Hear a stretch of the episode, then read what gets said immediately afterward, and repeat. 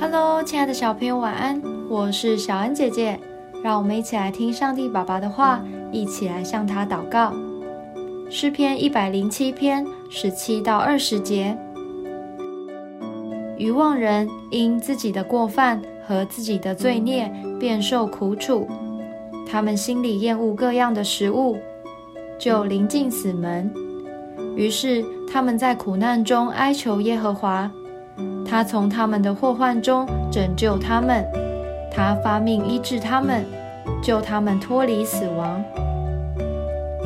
诗篇一百零七篇中描述了几幅场景：有人在沙漠中又饥又渴，有人因为罪恶而身染重病，有人在渡海时遭遇危险。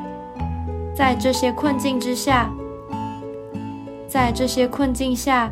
他们都哀求耶和华，而当他们祷告，神就拯救他们，医治他们的病痛，赐给他们智慧。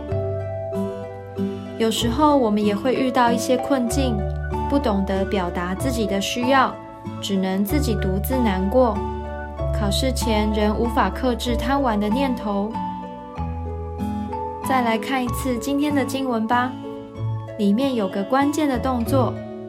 就是呼求神，天父，求你赐给我说话的智慧。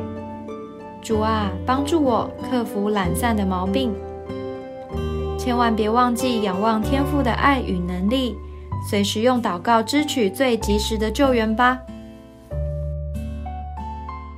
我们一起来祷告：全能的主，在我遇到困难的时候，我要来呼求你。因为我知道你会救我脱离患难，愿你赐下平安，奉主耶稣基督的名祷告，阿门。